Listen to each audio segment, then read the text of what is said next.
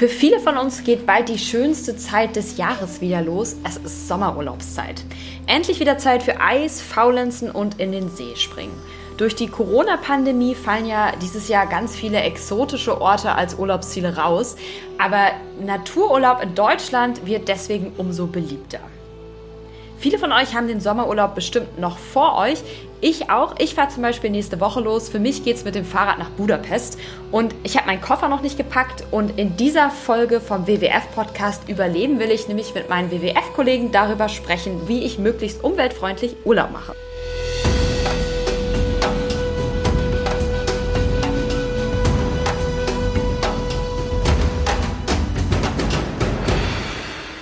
Also klar, Bahn statt Flieger ist schon mal gesetzt oder für mich eben Fahrrad. Aber was genau packe ich eigentlich in den Koffer rein?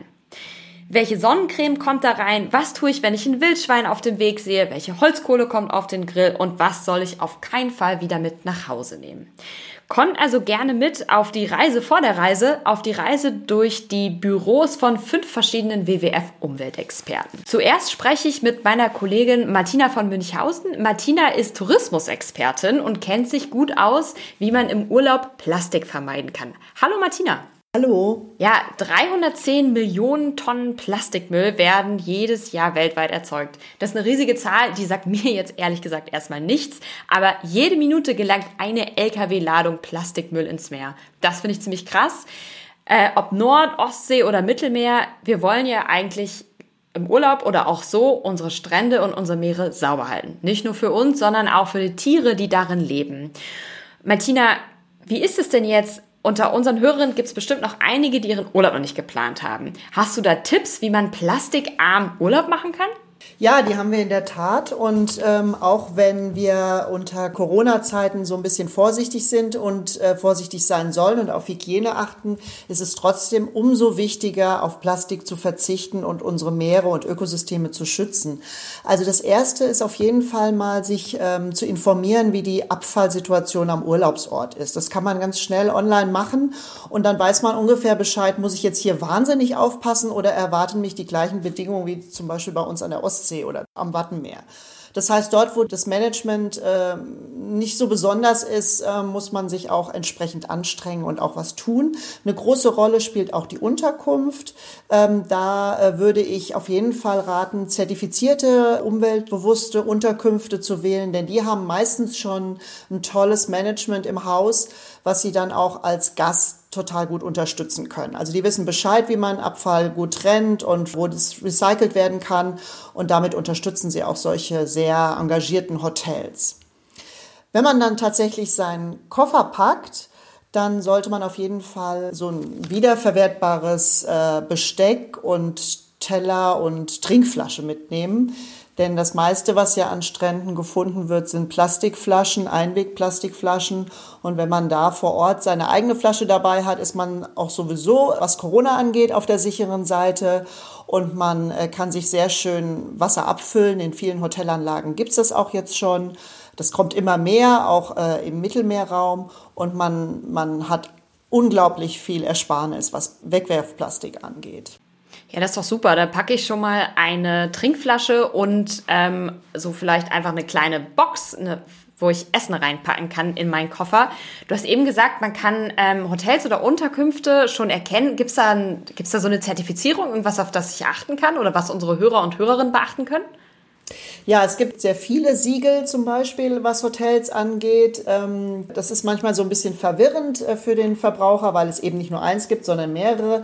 Aber äh, viele davon, also zum Beispiel Green Key oder Tourcert, ähm, die kann man auch finden, wenn man sie online eingibt. Nachhaltigkeitssiegel im Tourismus, dann findet man eine große Liste äh, von Siegeln, die Hotels zertifizieren. Und das Travel Life ist beispielsweise auch ein sehr äh, renommiertes Siegel. Da kann man sich orientieren und die haben schon ein sehr gutes Abfallmanagement auch im Haus. Gibt es andere Dinge, wo du sagst, sie sollten auf jeden Fall noch in den Koffer oder das sollte vielleicht nicht mit in den Urlaub? Also äh, mit in den Urlaub sollte auf jeden Fall auch noch ein kleiner Beutel, wenn man einkaufen geht vor Ort. Also das heißt, das ist ja das, was man hier auch macht, damit äh, gerade in Ländern, in denen man noch locker mit Plastiktüten umgeht, dass man seinen eigenen Beutel dabei hat. Wichtig ist auch, dass es jetzt betrifft mehr Mikroplastik äh, statt das normale, groß, die großen Plastikstücke. Äh, Sonnencreme ohne Mikroplastik, beziehungsweise die ganze Kosmetik ohne Mikroplastik. Denn das ist eine dramatische Belastung auch im Meer, die, äh, die für alle Ewigkeiten da drin bleibt. Das gibt es jetzt auch schon, das ist gekennzeichnet.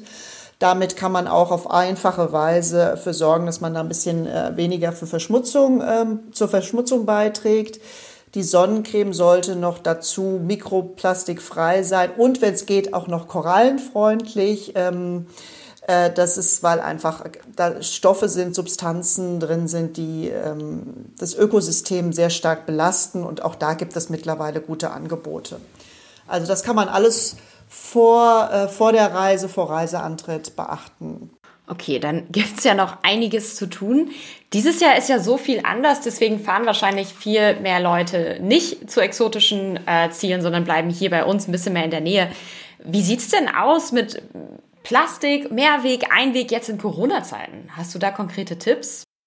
Also es ist so, dass, äh, dass die Tipps eigentlich die gleichen sind. Vor dem Hintergrund, sage ich mal, dass natürlich jetzt das Plastik, das Einwegplastik unter Umständen sehr stark ansteigt. Umso mehr sollten die, die Urlauber darauf achten, konsequent darauf zu verzichten, denn äh, so schnell greift man zu ähm, Takeaway-Ständen, irgendwo Imbissständen, dann hat man Mengen an Plastikmüll, äh, was, was eine echte Umweltsauerei ist letztendlich und auch natürlich stillos und eine Unsitte, auch in Corona-Zeiten Glas, Porzellan sich irgendwo hinsetzen. Man will ja auch ein bisschen den Urlaubsländern jetzt helfen äh, und sie wieder ein bisschen auf die Beine stellen. Also auch in Hygiene-Corona-Zeiten gilt auf jeden Fall Mehrwegplastik, was man selbst immer wieder benutzen kann und Verzicht auf alles, was Einweg ist, also Single Use sozusagen. Da, äh, dazu gehört natürlich auch diese kleinen Einweg, portionsverpackten Sachen am Frühstückstisch. Da ist zu befürchten, dass viele wieder in alte Schablonen zurückverfallen in Hotels aber damit wird der Hygiene keine Rechnung getragen, sondern nur der Umweltverschmutzung. Und du hast jetzt ja schon richtig viele, richtig hilfreiche Tipps gegeben, was man selber anders machen kann. Gibt es noch andere Stellschrauben, an, die, an denen du mit deinen Kollegen so ein bisschen drehst, um das Ganze systemisch zu verändern? Naja, wir haben, wir haben im letzten Jahr eine Hotelstudie erarbeitet mit unserem Partner Wikingerreisen, die im Übrigen auch sehr schöne Touren an der frischen Luft anbieten mit, mit Wandern und Radfahren, wo man sehr zu, zu den jetzigen Zeiten wunderbar Urlaub machen kann im, in Europa und Deutschland zum Thema Plastikreduzierung äh, im Hotelsektor äh, was Einwegplastik angeht. Also da, da sind wir in Kontakt mit vielen Hotels und hoffen da auch dass, äh, dass die Hotels das weiterhin äh, betreiben. Und sie sind auch schon auf einem sehr guten Weg. Also die Hotels wollen auch, dass ihre Urlaubsregion schöne Strände aufweisen kann und saubere Meere. Wunderbar. Nachzulesen gibt's all diese Tipps übrigens in einem Reiseratgeber von WWF und Wikingerreisen. Der heißt Urlauben ohne Plastik zu hinterlassen und ihr findet den Link dazu in unseren Show Notes. Bisher habe ich in meinem Koffer eine Tupperdose für Essen, einen Judebeutel und Sonnencreme von einer Naturkosmetikmarke. Da sind aber richtig, richtig viele verschiedene Inhaltsstoffe drin und ich will rausfinden, ob die wirklich so umweltfreundlich ist. Deswegen spreche ich jetzt mit Dr. Erika Bellmann. Sie arbeitet im Klimateam bei WWF und ist Chemikerin. Hallo Erika, wie schön, dass du dir Zeit genommen hast. Hallo. Es gibt Sonnencremes, die haben Mikroplastik drin. Es gibt aber auch Sonnencremes von Naturkosmetikmarken. Und ich habe mich schon ein bisschen schlau gemacht davor. Sonnencremes sind manchmal schädlich für die Umwelt. Was ist denn eigentlich das Problem bei Sonnencremes, wenn ich damit jetzt mich eincreme und dann in den See oder ins Meer springe? Neben Mikroplastik ist noch äh, das Problem, dass sie natürlich alle UV-Filter äh, enthalten. UV-Filter sind Stoffe, die die schädliche UV-Strahlung aufnehmen und in Wärme umwandeln. Und das ist ja äh, richtig, dass sie das tun auf unserer Haut, weil genau so schützen sie uns äh, vor Sonnenbrand und letztlich vor Krebs. Ähm, diese Stoffe können aber giftig sein für Meeresorganismen. Und was noch wichtig ist, dass sie sich in der Umwelt nicht so schnell zersetzen. Okay, du hast jetzt gerade gesagt Meeresorganismen. Ich denke da direkt so an Korallen in der Südsee. Gibt es auch, gibt es auch in Deutschland schädliche Auswirkungen? Naja, äh, es gibt auch in unseren Meeren Kaltwasserkorallen zum Beispiel. Für die ist der, äh, die Schadwirkung ebenfalls. Äh, aber es, es geht nicht nur um Korallen, es geht auch um Muscheln und Austern und es geht auch um den Fettstoffwechsel der Fische. Diese Stoffe haben manchmal so eine hormonähnliche Wirkung und können in den Fettstoffwechsel eingreifen und es wurde schon nachgewiesen, dass sie bei Fischen manchmal die Entwicklung von Gehirn und Leber stören können. Das heißt, wenn ich Sonnencreme auf meine Haut auftrage und dann direkt in den See springe, dann geht die Sonnencreme dann wahrscheinlich ein bisschen ab und das schadet die Umwelt. Na, wenn das gleich nach dem Eincremen passiert, dann ist es äh, sogar ziemlich sinnlos, weil sie dann überhaupt nicht in die Haut einzieht und auch die Haut nicht schützen kann, sondern sie wird dann gleich wieder heruntergewaschen und das ist eine ziemlich äh, nutzlose Übung, sich gleich vorm Baden einzucremen. Man sollte sich 30 Minuten vor dem Baden eincremen. Klingt ganz vernünftig, gerade wenn man damit auch den Sonnenbrand verhindern kann. Hast du sonst noch Tipps, wie man sich richtig richtig eincremen kann, um Gewässer zu schützen? Nicht zu viel, sagen wir mal so. Es gibt heutzutage auch bessere Möglichkeiten, insbesondere auch wenn man See ist, dann ist es sehr empfehlenswert, äh, in den Koffer UV-Kleidung hineinzulegen, neben den vielen nützlichen Dingen, die du schon aufgezählt hast, äh, weil sie schützt äh, wesentlich besser vor, vor UV-Strahlung als Sonnencreme. Die wird nicht abgespült, die bleibt immer dran, auch beim Baden. Und da reduziert sich schon mal die Fläche, die man eincremen muss, einfach nur auf Gesicht und Hände. Und da kann man einfach die Menge an Sonnencreme reduzieren. Okay, und ich packe ja gerade quasi meinen Koffer für meinen Sommerurlaub und habe mir auch schon, weil ich mir dachte, ich will den Gewässern nicht schaden und trotzdem keinen Sonnenbrand bekommen, habe ich mir Sonnencreme von einer Naturkosmetikmarke gekauft. Sind Sonnencremes von Naturkosmetikhersteller immer besser als quasi konventionelle Sonnencremes? Die sind gewiss besser, weil sie eben äh, bestimmte äh, natürliche oder Bio-Bestandteile haben. Aber gerade was die UV-Filter betrifft, macht es kaum einen Unterschied, weil sie enthalten dann entweder trotzdem noch die chemischen UV-Filter oder sie enthalten Nanopartikel. Äh, Nanopartikel sind kleine ähm, Teilchen von Zinkoxid oder Titandioxid und ähm, die reichern sich dann in den Gewässern auch an. Ich kann ja mal kurz durch die Liste von den Inhaltsstoffen in meiner Sonnencreme gehen. Da steht zuerst Aqua, das denke ich jetzt mal ist Wasser. Kann ja nicht so schädlich sein, wenn ich damit ins Wasser springe. Das kann nicht so schädlich sein, nein. Dann steht da Cocoglycerides. Und dann, und das nächste, oh, ich glaube, ich habe eine nicht so gute Wahl getroffen. Da steht nämlich Titaniumdioxid, das, was du eben erwähnt hast, in Klammern Nano. Das heißt, ich habe quasi Nanopartikel in meiner Sonnencreme. Die äh, werden sich in Gewässern anreichern. Äh, die gehen nicht weg, die bleiben dort. Also der Rest von deiner Sonnencreme wird schon längst wieder verwest und verrottet und zersetzt sein äh, auf natürliche Art und Weise. Aber die Titan Dioxidpartikel, die werden bleiben. Man hat schon jetzt gesehen in manchen äh, intensiv bebadeten Stränden äh, im Süden, dass äh, der Titangehalt des äh, Meeresbodens um 20 Prozent höher ist, als er eigentlich sein muss, äh, weil Titan kommt da eigentlich von Natur aus nicht vor. Und äh, es ist erstmal noch nicht in Verbindung gebracht worden mit einer äh, direkten Giftwirkung auf irgendeinen speziellen Organismus. Also man muss da nicht auch jetzt irgendwie gleich in Panik verfallen oder so. Äh, die Sache ist aber die, dass wenn sich Sachen in der Umwelt anreichern, am Ende muss man einfach verstehen, also ein Gift ist ja kein Stoff, sondern eine Menge. Und wenn von einem Stoff, der zunächst erstmal ganz harmlos und unschädlich scheint, einfach zu viel ist, also viel zu viel, viel mehr, als es eigentlich natürlich in der Gegend vorkommen sollte, dann wird man dann irgendeine Überraschung sehen. Eine unangenehme. Zu viel ist ungesund. Da würde ich doch sagen, ich gucke mal, was ich mit meiner Sonnencreme mache und alle Hörer und Hörerinnen, die uns jetzt zuhören, die können ja, wenn sie ihren eigenen Koffer parken, vielleicht nochmal in die Drogerien gehen und gucken, ob sie vielleicht eine Sonnencreme ohne Nanopartikel finden. Erika, ich danke dir für deine Info und wünsche dir auf jeden Fall einen sonnenbrandfreien Sommer. Das werde ich schon. Ich bleibe im Schatten. Sehr gut, das ist auch eine gute Idee. Tschüss. Also ich habe jetzt Sonnencreme, Tupperware und einen Jutebeutel dabei und fühle mich eigentlich echt ganz gut vorbereitet. Ich bin mit der Planung für meine Reise durch. Ich weiß nur noch nicht so ganz genau, was ich eigentlich mache, wenn ich dann vor Ort bin. Wegen der Corona-Pandemie sind ja viele von uns eher in den Alpen unterwegs statt am Grand Canyon und fahren an den Müggelsee statt auf die Malediven. Und ich hole mir jetzt Tipps für das Verhalten in der Natur und spreche dafür mit Albert Wodke. Er ist Naturschutzreferent beim WWF und weiß genau, was man tun sollte, wenn man einem Wildschwein begegnet und wo man die besten Instagram-Selfies machen kann. Hallo Albert, schön, dass du dir Zeit genommen hast. Hallo Rebecca, grüß dich. Ich habe eben schon mit Dr. Erika Bellmann gesprochen und sie hat mir gesagt, bevor ich in den See springe und mir Sonnencreme auf die Haut mache, dann soll ich das lieber erstmal 30 Minuten einwirken lassen.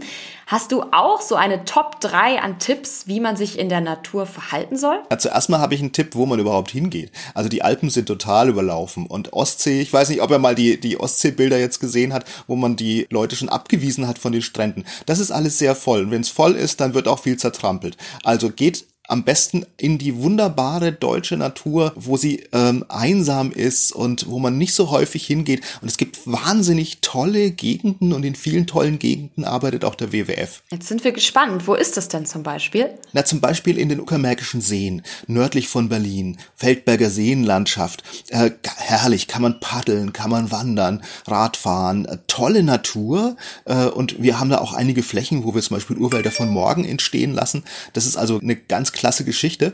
Und äh, da kann man hinfahren. Dann die Thüringer Urwaldpfade, die wir ähm, auch jetzt errichtet haben. Also da kann man die schönsten, urtümlichsten Thüringer Wälder erwandern. In ganz Thüringen, in den bewaldeten Höhenzügen im grünen Herz Deutschlands. Das ist toll. Ja, es gibt auch viele, ähm, auch ähm, andere unbekannte Nationalparks, wie den Nationalpark Hainich oder den Nationalpark Kellerwald-Edersee. Wer kennt das schon? Tolle Waldgebiete, ja, die man also, äh, äh die, die man so gar nicht so gar nicht so kennt. Und äh, wir haben da auch auf unserer Homepage so ein paar Tipps zusammengestellt, wo man denn überall so hingehen kann, was man so angucken kann, also ein bisschen unbekannter. Und da ist es dann auch nicht so voll, da hat man nicht so Probleme damit. Das klingt doch wunderbar. Ich würde sagen, alle diese Tipps auf der Website, die packen wir in die Show Notes und dann können alle unsere Hörerinnen und Hörer da hinfahren und die Natur dort genießen.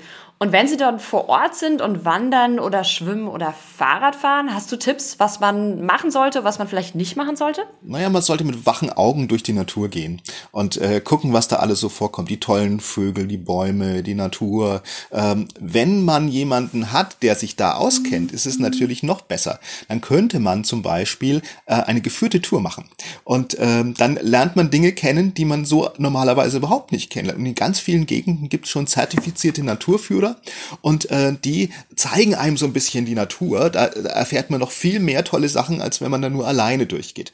Wenn man alleine durchgeht, dann sollte man vor allen Dingen auch auf den Wegen bleiben in den Naturschutzgebieten. Also jetzt nicht quer, querfeldein ist super. Das ist eigentlich toll, aber es gibt also viele Tiere, die werden da sehr aufgeschreckt. Und äh, gerade wenn es viele sind, ja, und dann ist es nicht, dann ist es nicht mehr so toll. Also besser in den Naturschutzgebieten auf den Wegen bleiben und wenn man ganz tolle Natur hat, dann äh, beobachtet man immer die Selfie-Leute, ja, die dann sich zu, in großen Massen hinstellen und Selfies machen und äh, dabei sehr viel kaputt trampeln, kaputt machen. Und äh, es ist auf der ganzen Welt ein Phänomen. Zum Beispiel hat man in Kalifornien hat man die wunderbaren äh, Mondfelder. Da gibt's so kalifornische Mondfelder, ganz gelb. Und das hier hat man jetzt gesperrt, ähm, weil äh, da so viele Leute mitten in die Mondfelder gestampft sind, um, um Selfies zu machen, ja. Und das gibt's auch bei uns auf tollen Orchideenwiesen wo man eine schöne Aussicht hat und so. Also da sollte man nicht unbedingt nur, weil man ein tolles Selfie machen möchte, äh, dann in die letzten schönen Dinge reingehen. Man kann auch so viele schöne Selfies machen von den Wegen aus und es gibt auch tolle, ähm, tolle Plätze, wo man auch wirklich dann Bilder schicken kann und Bilder auf Instagram stellen kann und so. Das heißt, wenn ich ein Selfie machen möchte und das auf Instagram hochladen möchte, dann gehe ich vielleicht nicht in die Felder rein, sondern stelle mich davor und suche mir einen schönen Winkel. So ungefähr, genau. Außerdem nicht, äh, nicht ausbuddeln. Das machen jetzt auch, viele haben haben ja einen Garten und finden das toll und sagen, oh, das ist ja eine super Pflanze, ja, die buddel ich jetzt mal aus, nehme ich mit nach Hause. Ähm, das, wenn die Pflanze nicht so selten ist und ganz häufig, macht's ja nichts und kein Naturschutzgebiet. Aber die meisten wissen das ja nicht, ähm, was für eine Pflanze das ist. Und äh, Pflanzen, die man nicht kennt, die soll man nicht ausbuddeln und schon gar keine seltenen und geschützten Arten. Äh, das ist wirklich bei toll, bei Orchideen zum Beispiel ist das ein wahnsinniges Problem. Und es gibt jetzt eine ganz tolle neue App, also neu ist sie noch ist nicht mehr ganz neu, aber die ist ganz toll. Flora Incognita heißt die und äh, könnt ihr auch irgendwie unten rein machen. Und äh, äh, damit kann man, nur wenn man das fotografiert durch die künstliche Intelligenz, kann man die Pflanzen bestimmen. Also man braucht nicht mehr diese ganz dicken Bücher, die nur die Botaniker kennen, so wie ich, bin ja Botaniker, ähm, sondern äh, das funktioniert bei ganz vielen Arten ganz toll. Und da sieht man dann auch ein bisschen, ja, ist die Pflanze geschützt, ist sie, äh, ist sie selten, wo kommt sie denn vor und so. Und das funktioniert erstaunlich gut. Also das könnt ihr mal mitnehmen, wenn ihr die Natur geht. Das hört sich doch gut an. Und man hört ja immer wieder, dass es äh, Probleme mit Müll in Naturparken gibt oder in der Natur allgemein. Würdest du sagen, ist es irgendwie am besten, wenn ich einfach einen Müllbeutel mitnehme und den Müll, den ich da produziere, einfach wieder mit rausnehme? Weil ich packe ja gerade meinen Koffer und suche noch Tipps, was in den Koffer soll. Äh, ja, ähm, das äh, ist die eine Möglichkeit. Die andere Möglichkeit, überhaupt nichts mitnehmen, was Müll produzieren kann. Ja, das heißt, dass man das Brot in eine Brotdose tut und äh, das Wasser in einer Wasserflasche und den Kaffee in eine Thermoskanne und ähm, dann kann überhaupt kein Müll produziert werden. Das ist überhaupt am ökologischsten. Ne? Also an, wenn man vorher an sowas schon denkt, das sollte man eigentlich eh immer dran denken, ja, also auch irgendwie in der Stadt dann keinen Müll zu produzieren. Ähm, äh, aber so eine Tüte mitzunehmen ist wirklich nicht schlecht, äh, weil viele Leute was äh, hinwerfen und dann könnte man das nämlich auch ja mitnehmen, ne, dann nach Hause. Das heißt, ich bereite meine Reise vor, ich bleib auf den Wegen, ich buddel nichts aus. Was ist denn, wenn ich jetzt entspannt auf so einem Weg unterwegs bin und ich sehe ein Wildtier? Viele Leute haben immer Angst vorm Wolf. Mir geht's eher so, ich habe so ein bisschen ein mulmiges Gefühl, wenn ich ein Wildschwein sehen würde. Wie sollte ich mich denn da verhalten? Ruhig bleiben, wie immer. Also man muss immer ruhig bleiben, ruhig und gelassen. Und ähm, so ein Wildschwein äh, frisst ja den Menschen nicht, ne? sondern ein Wildschwein hat auch Angst. Normalerweise läuft's auch weg. Wenn jetzt so eine äh, eine Wildschweinmama, eine Bache ähm, Junge dabei hat, Frischlinge, ne, dann will sie natürlich die beschützen, ist ja klar. Und wenn man da also wirklich äh, auf die zugeht und so, dann verteidigt sie die auch. Das kann kann gefährlich sein sein. Äh, oder wenn man einen Keiler unvermittelt im Unterholz trifft. Aber man soll ja durchs Unterholz gar nicht so durchgehen, ja. Also trifft man den Keiler eigentlich auch gar nicht. Und dann laufen die auch weg. Also die kommen nicht auf einen zu. Äh, wenn man normal durch den Wald geht und dann also nicht schleicht, sondern ein bisschen lauter ist, dann hören die das, dann laufen die, dann laufen die weg. Das ist überhaupt kein Problem eigentlich. Ähm, wobei man schon sagen muss, wenn man einen Keiler im Unterholz trifft, ähm, äh, das ist nicht so schön, ja. Da gibt's viele Unfälle, ähm, sollte man eher nicht machen. Also auch deswegen lieber auf den Wegen bleiben, statt durchs Unterholz zu stromern. Gut, dann bleibe ich auf jeden Fall auf den Wegen. Albert, vielen Dank. Du hast mir auf jeden Fall die Angst vor Wildschweinen genommen und ich packe jetzt auch noch mal ein paar Müllbeutel in meinen Koffer dazu. Danke, Albert, und dir einen schönen Sommer. Prima, dir auch einen schönen Sommer. Tschüss. Feuer machen ist in Naturschutzgebieten natürlich auch verboten. Zum Glück sieht es auf Campingplätzen oder auf Terrassen von Ferienhäusern anders aus.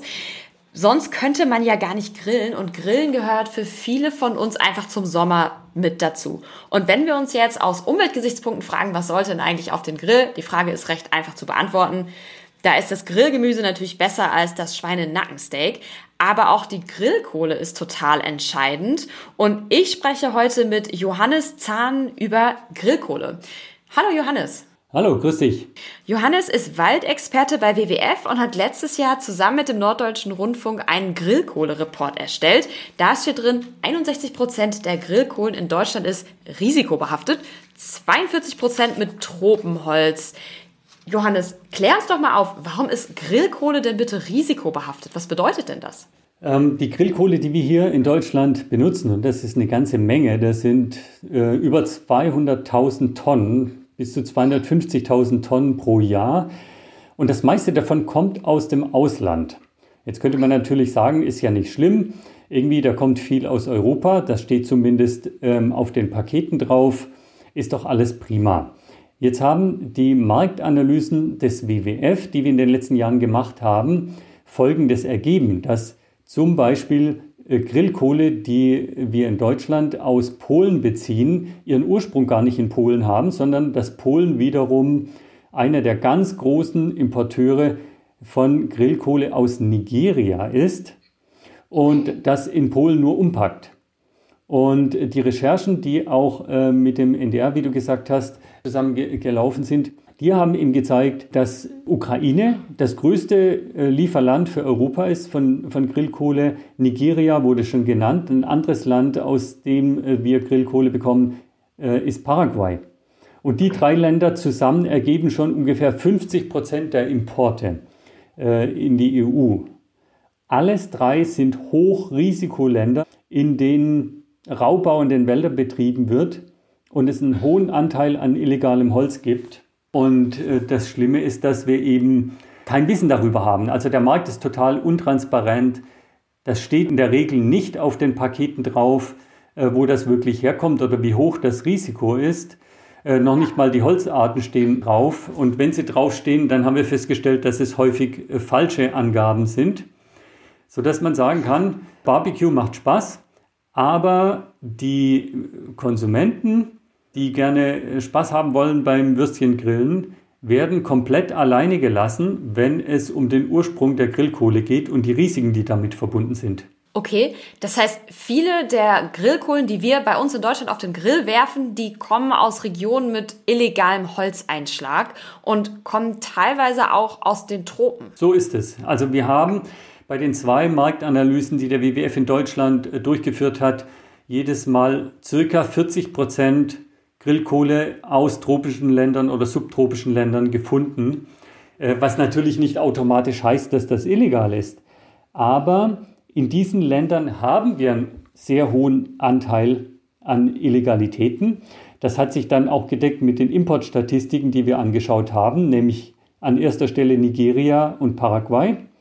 Ähm, und da ist einfach die Wahrscheinlichkeit extrem hoch. Und noch größer wird eben diese diese Wahrscheinlichkeit, dass da was Illegales mit verbunden ist, wenn wir dann äh, in Kontakt gekommen sind mit den Produzenten, die ausweichende Antworten gegeben haben, die uns falsche Antworten gegeben haben, wo man gemerkt hat, die, die wissen teilweise gar nicht, wo das herkommt.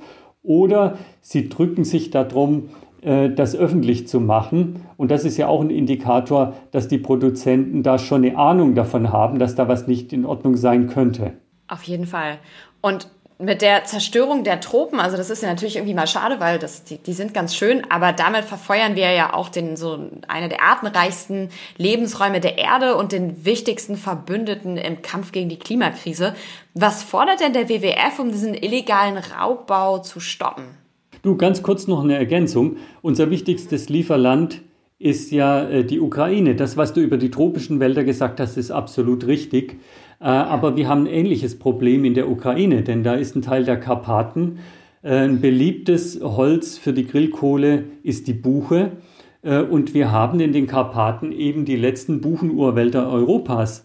Und da leben der Bär und der Luchs. Und das heißt, wir haben auch in Osteuropa da äh, massive ökologische Probleme, die man nicht unterschätzen darf. Okay, jetzt was fordert denn der, der WWF, um ähm, die Grillkohle quasi oder das Geschäft mit der Grillkohle ein bisschen umweltverträglicher zu machen? Also wir haben hier ein breites Feld an, an, an Handlungsbedarf.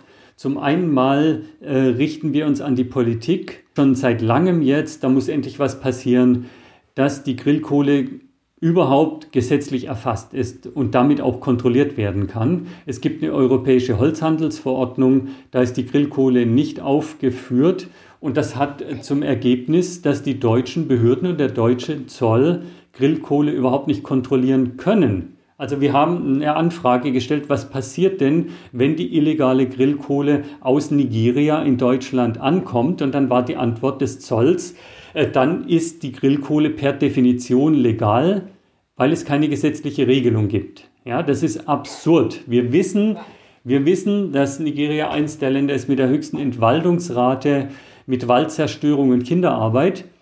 Und wenn die Grillkohle hier ankommt, zucken wir mit der Schulter, weil es leider keine äh, Regelung gibt. Da muss die Politik endlich handeln, da muss Europa handeln und Deutschland muss Druck machen, damit endlich was passiert. Okay, das heißt, Politik muss was machen, die Unternehmen, aber auch die Verbraucher. Und wir haben sicher einige Hörerinnen und Hörer, die total gerne grillen.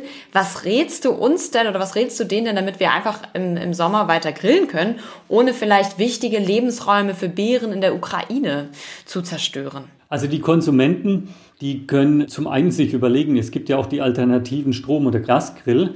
Äh, wenn jemand jetzt unbedingt auf Holz grillen möchte, dann ist es gut, sich an Grillkohle zu orientieren, auf der transparent wirklich aufgeführt ist, welche Holzarten sind drin und aus welchen Ländern stammt die Grillkohle. Das ist schon mal ein Indikator, wenn ein Produzent transparent alles draufschreibt, äh, dann äh, weiß man schon mal, der hat zumindest hm, das Problem verstanden und er ist bereit, wichtige Informationen zu teilen, damit Konsumenten überhaupt eine Entscheidungsgrundlage haben können. Eine zweite äh, Entscheidungshilfe ist das FSC-Zertifikat oder Naturland-Zertifikat. Äh, das sind Zertifikate, die der WWF für hilfreich ansieht, ja, wo es zumindest eine erhöhte Sicherheit gibt. In den hochkorrupten Ländern haben wir festgestellt, dass es da auch sehr viel kriminelle Energie gibt bis hin zu mafiösen Strukturen. Aber diese Zertifikate bieten zumindest eine höhere Sicherheit. Okay, das hört sich doch gut an, weil ich packe ja in dieser Podcast-Folge meinen Koffer und bereite mich auf den Urlaub vor. Natürlich kommt jetzt der Sack Holzkohle nicht mit in den Koffer. Aber es ist gut zu wissen, dass wenn ich grillen möchte und wenn unsere Hörerinnen und Hörer grillen möchten, dass sie dann einfach zu Grillkohle greifen, auf der die Holzsorte genau draufsteht und wo das Holz herkommt und am besten noch FSC oder Naturland zertifiziert ist. Vielen Dank, Johannes. Ich wünsche dir einen schönen Sommer und einige schöne Grillabende. Dankeschön. Das wünsche ich den Zuhörern auch. Also, wenn ich im Urlaub bin, dann fällt mir mal am allerletzten Tag ein, dass ich noch gar keine Souvenirs gekauft habe. Und dann gehe ich immer zur Tankstelle und kaufe ziemlich fragwürdige Postkarten. Aber dieses Jahr, da wird alles anders. Dieses Jahr, da bin ich gut vorbereitet und deswegen spreche ich jetzt heute schon mit Katharina Trump. Sie ist Artenschutzexpertin bei WWF und auch Expertin für Souvenirs. Sie hat nämlich den Souvenirratgeber mitgeschrieben, Der letzte Schrei. Hallo Katharina. Hallo Rebecca. Ähm, sag mir doch, am Anfang erstmal, wozu brauchen wir eigentlich einen Souvenirratgeber für den Artenschutz? Wie du ja gesagt hast, schöne Souvenirs mitbringen wollen, dann gibt es einfach auch ganz viele Souvenirs, die tatsächlich nicht gut sind für den Artenschutz und Biodiversität, mhm. einfach weil sie aus geschützten Tieren oder Pflanzen gemacht sind. Und deswegen haben wir den Souvenirratgeber ähm, entwickelt, der da ein bisschen Orientierung geben soll, weil es gibt ja unglaublich viele Tiere und Pflanzen und auch die kleinsten und unscheinbarsten können tatsächlich geschützt sein, mhm. ähm, was man so vielleicht gar nicht denken würde. Und den gibt es sogar noch als App, by the way. Okay, was sind denn das für Souvenirs, die ich nicht mitnehmen sollte? Das ist wirklich die ganze Bandbreite. Also viele denken sicherlich an, an Elfenbein, das haben noch viele irgendwie auf dem, auf dem Schirm, aber es gibt zum Beispiel auch viele Korallenarten, die geschützt sind, mhm. ähm, unterschiedliche Pflanzen, unterschiedliche Hölzer zum Beispiel, das ist dann für Schnitzereien ganz relevant. Schildblatt, das wird aus dem äh, Panzer von Meeresschildkröten gemacht, mhm. äh, wo dann manchmal Sonnenbrillen oder so Haarspangen oder sowas draus gemacht werden. Und was, glaube ich, auch immer noch ganz wichtig dabei ist, es geht auch nicht nur um Souvenirs, sondern eben auch darum, wie ich mich vor Ort verhalte oder was ich zum Beispiel vor Ort konsumiere. Also Stichwort so exotische Delikatessen, die man ja gern mal ausprobiert, aber auch da Vorsicht, da kann eben auch, kann zum Beispiel Fleisch von geschützten Tierarten wie Schuppentieren dabei mhm. sein. Also von was sollte ich da die Finger lassen, wenn ich essen gehe? Das ist tatsächlich von Land zu Land unterschiedlich. Mhm. Ähm, es gibt eben ganz, ganz verschiedene lokale Delikatessen. Die Schuppentiere habe ich jetzt zum Beispiel genannt. Äh, Haifischflossensuppe ist natürlich so ein anderer Standard, ne? dass das einfach lokal nicht zwangsläufig verboten ist, aber das aus Artenschutzsicht und auch aus, aus Tierschutzsicht äh, natürlich total fragwürdig ist. Wenn ich so ein Souvenir, das du eben beschrieben hast, also zum Beispiel Elfenbein oder eine Sonnenbrille aus Schildblatt, wenn ich das mit nach Deutschland nehme, das ist einfach daneben, weil es ganz, ganz schlecht für den Artenschutz ist. Das ist aber auch illegal, oder? Ja, absolut. Das ist auch illegal. Ähm, und die, die Tier- und Pflanzenarten können auf unterschiedlichen Niveaus geschützt sein. Ähm, das, es gibt ein internationales Abkommen, das nennt sich das Washingtoner Artenschutzeinkommen. Und da gibt es einfach unterschiedliche Anhänge. Das heißt, die Tiere können entweder streng geschützt sein, das heißt, mhm. der Handel ist komplett verboten, oder sie sind zumindest im Handel reguliert. Aber auch das würde für mich als Tourist bedeuten, dass ich mit der nationalen Naturschutzbehörde in Kontakt treten müsste und also aufwendig Zertifikate ähm, mir holen müsste für den Import und für den Export. Und das ist für gewöhnlich im Rahmen von einem normalen Urlaub, der jetzt zwei Wochen dauert, einfach auch nicht realistisch. Okay, also lieber andere Souvenirs kaufen. Hast du da Empfehlungen für mich oder für unsere Hörerinnen und Hörer? Absolut, es gibt ganz viel. Ähm, also Steinskulpturen oder lokale ähm, Malereien, Fotos finde ich immer besonders schön. Ne? Da hat man auch gleich eine Geschichte, die man dazu erzählen kann, wenn man die sich irgendwie groß ausdruckt. Ähm, und ich persönlich kaufe mir zum Beispiel immer ein Buch aus dem jeweiligen Land, ne? von einem lokalen Autor oder das irgendwas mit dem Land irgendwie zu tun hat, mit der Geschichte. Und da freue ich mich jeden Tag, wenn ich ins Bücherregal schaue. Das ist auch eine schöne Idee und vor allen Dingen ist es nicht so illegal, wie wenn ich Elfenbein mitnehme. Ähm, was machst du denn mit deinen Kollegen aus dem Artenschutzteam hier beim WWF, um diesen ganzen großen Komplex anzugehen? Also um den Handel von streng geschützten Arten vielleicht zu unterbinden? Ja, das Thema illegaler Artenhandel, Wilderei und illegaler Artenhandel ist ein ganz großes Thema für uns hier im WWF Deutschland. Ähm, und es ist vor allem ein sehr komplexes und weltumspannendes Thema. Und deswegen mhm. arbeiten wir, sagen wir immer, entlang der gesamten Handelskette. Das heißt, wir versuchen zum einen, die Tiere vor Ort in ihren natürlichen Lebensräumen zu schützen, also zum Beispiel Elefanten in Afrika, versuchen den illegalen Handel zu unterbinden, also den Schmuggel. Mhm. Im Falle des Elefanten wäre das dann ja der Schmuggel von Elfenbein von Afrika nach Asien und dann aber ganz zentral auch in Asien die Nachfrage zu reduzieren. Also okay. versuchen Konsumenten, potenzielle Konsumenten in China zum Beispiel aufzuklären und dazu zu bewegen, in Zukunft einfach kein Elfenbein mehr zu kaufen. Gibt es da noch andere Sachen, die ich vor Ort aus Artenschutzsicht beachten sollte? Ich habe eben schon mit Albert Wodke gesprochen. Der hat mir zum Beispiel gesagt, dass ich kein Müll in die Natur werfen soll und kein Feuer machen soll. Hast du noch Tipps für mich? Ja, absolut. Also neben der ganzen Thematik, was ich mir an Souvenirs mit nach Hause bringe, ist natürlich auch das Verhalten vor Ort ganz zentral. Da geht es zum einen um die Frage, Ne, zum Beispiel möchte ich lokale Delikatessen ausprobieren, was mhm. ganz nachvollziehbar ist, aber auch da muss man ein bisschen drauf achten, was ist das für Fleisch? Ähm, Stichwort Schuppentierfleisch, der Haifischflossensuppe ist natürlich aus Artensichtschutz nicht sonderlich empfehlenswert. Ähm, aber auch zum Beispiel Interaktionen mit Wildtieren. Ne? Also es mhm. ist ja, glaube ich, gerade ganz beliebt, sich auf Instagram oder so mit Wildtieren, Selfies mit Wildtieren zu machen und das äh, da waren wir natürlich auch davor, ne, wenn es irgendwelche Angebote gibt auf der Straße, sich, sich mit ähm, ich weiß nicht, mit Faultieren oder sonst mhm. irgendwas fotografieren zu lassen oder diese Einrichtungen, wo man Tigerbabys streicheln darf. Das also wirklich alles sehr, sehr vorsichtig äh, genießen, sehr gut hinterfragen, ob das Sinn macht oder nicht, weil das aus Artenschutzsicht eben ganz, ganz oft wirklich sehr zweifelhaft ist. Das ist ja spannend und total informativ. Dann weiß ich, dass es nicht nur um Souvenirs geht, sondern auch, wie ich mich vor Ort verhalten soll, was ich nicht essen soll. Und vielleicht habe ich überlegt, greife ich dann doch einfach wieder zu den Postkarten von der Tankstelle oder kaufe mir wie du ein Buch. Das hört sich nämlich auch ganz schön an. Danke dir, Katharina. Sehr gern. Ich habe in dieser Folge über Leben einiges erfahren. Ich weiß jetzt, wie ich meinen Koffer packe, beziehungsweise was ich reinpacke, wie ich mich in der Natur verhalte und was für Grillkohle ich verwende.